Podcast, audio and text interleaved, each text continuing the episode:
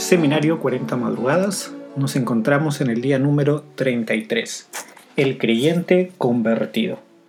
La persona que se ha convertido genuinamente trabajará para salvar a otros que están en tinieblas.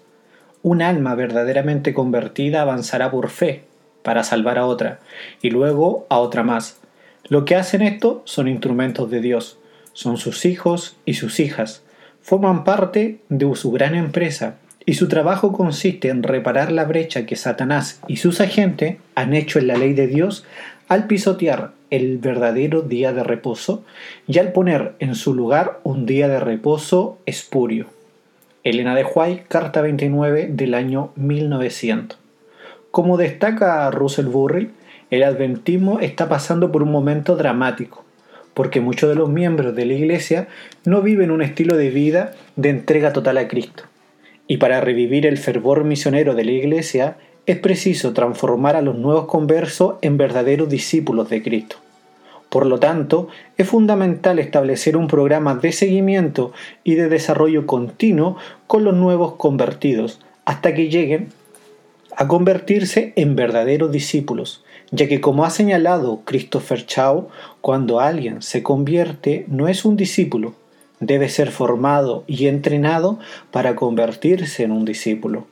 La Iglesia Adventista en Sudamérica ha indicado que este proceso es nutrido por la clase del discipulado.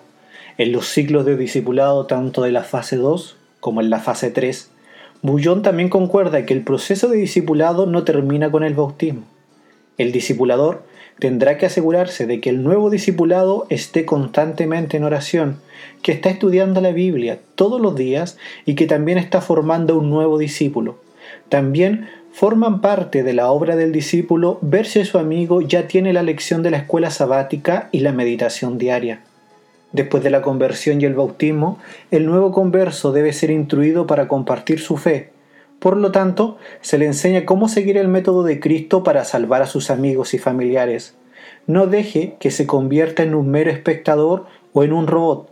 Llévelo inmediatamente al campo misionero y enséñele a evangelizar a otros.